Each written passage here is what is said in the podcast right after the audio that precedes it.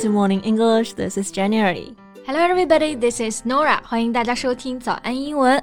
在节目开始之前呢，先说一个小福利。每周三我们都会给粉丝免费送纸质版的英文原版书、英文原版杂志和早安周边。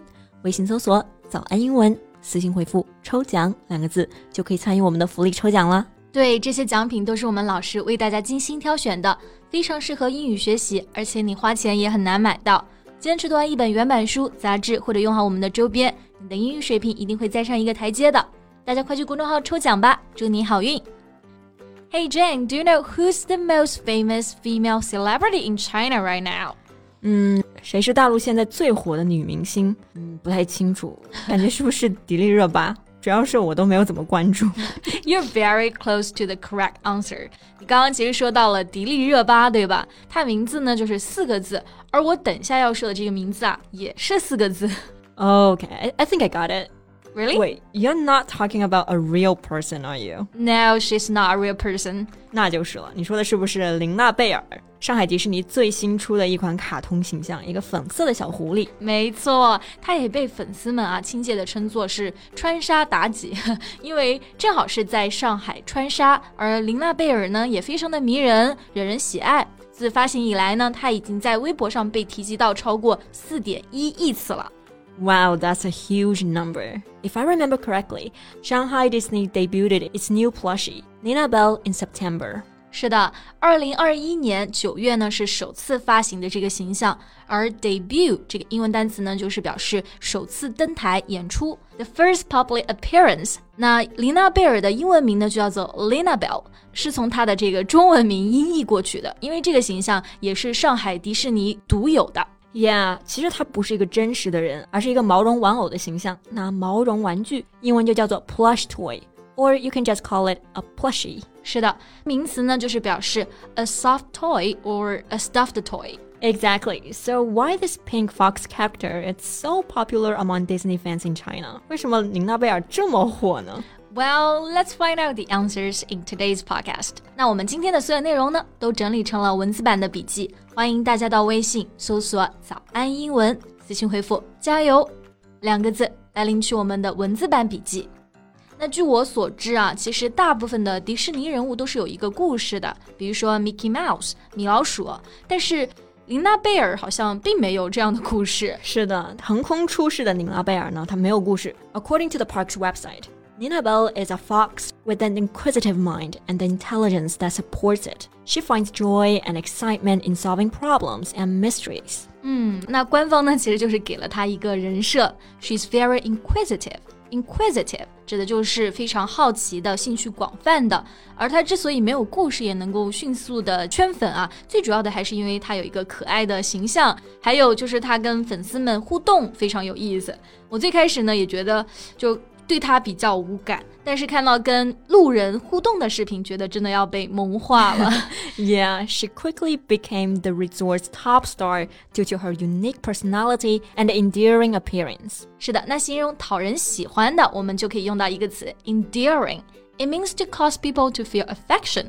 相信大家都看过他一些动图啊，比如说甩尾巴呀、生气啊，还有比心的，都很可爱。是的，我经常刷到他的视频，但是呢，其实我还没有喜欢到想真的去买一个他形象的这个 flush toy。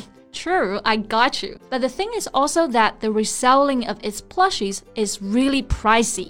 这个的确是的，可能不买并不是不想买，而是真的买不起。买不起。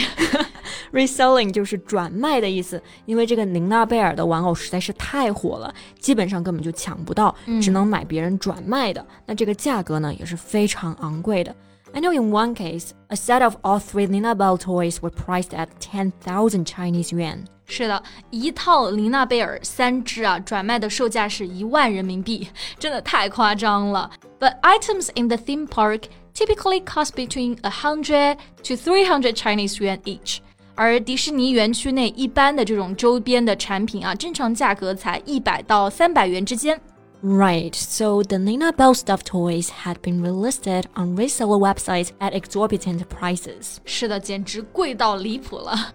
那英文啊，如果说价格过高、过于离谱，可以有很多种说法。比如说，口语中常就会用到一个词 pricy，就是 price 加上一个 y 的后缀。而 Jane 呢，刚刚就用到了另外一个词，叫做 exorbitant。这个词呢，就适用于书面语使用。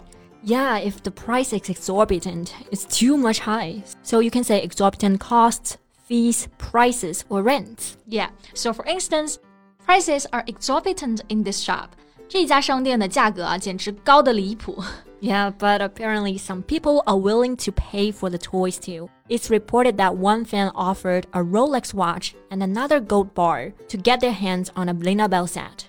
是的，虽然价格这么高啊，但是还是有很多人愿意为它花高价，甚至不惜用劳力士手表来换。So scalpers have taken to clearing out Disney Shanghai's shelves of Lina Bell toys to make a killing on the secondary selling market. 对，本来就供不应求，而黄牛呢又清空了货架，这才导致了它在二手市场转卖的价格如此不菲。嗯，那么黄牛英文就是叫做 scalpers。they sell things, usually tickets, for more than their original value. 那像看演唱会、看演出，也经常会在外面碰到 scalpers 黄牛。是的，clear out shelves 意思就是说清空货架。很多黄牛就是在发售产品的时候就马上大量的买入了嘛。They cleared out the shelves so that other buyers won't have the opportunity to buy the goods they want. 没错，最后高价再卖出去。 By this way, the scalpers can make a killing. 那这里 make a killing 不是指真的就杀了某个人，嗯、而是指的大赚特赚一笔。right. So for instance, some people may make a killing in the stock market when their stocks increase in value. 当股票涨价的时候呢，很多人就可以大赚一笔。 嗯，那当然这件事情呢，后面也是遭到了网友的强烈谴责。那为此，上海迪士尼也官方的进行了道歉，他们就把这个商品的短缺呢归因于巨大的需求量，然后还有疫情等方面的因素。So Disney apologized and attributed the shortage to production bottlenecks amid the pandemic. Right, it also pledged to restock the toys in large quantities over the next few months.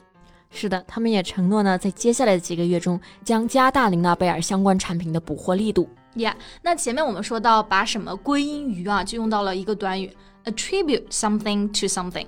So they attributed the shortage to production bottlenecks.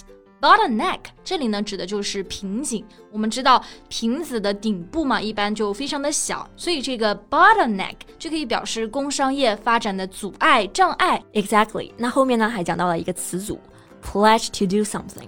这个呢就是承诺做某件事，to formally promise to give or do something。嗯，而 restock 这个 stock 就是存货的意思，前面加上一个 read 前缀，表示补货。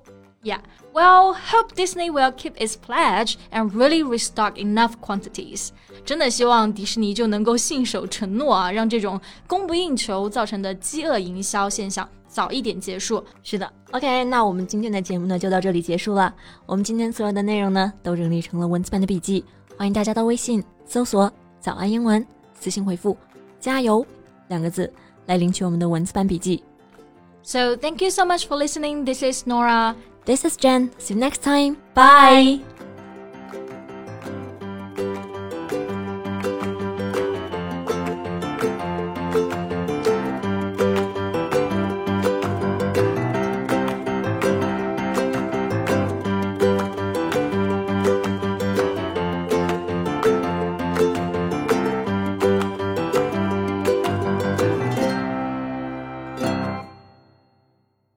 This podcast is from Morning English.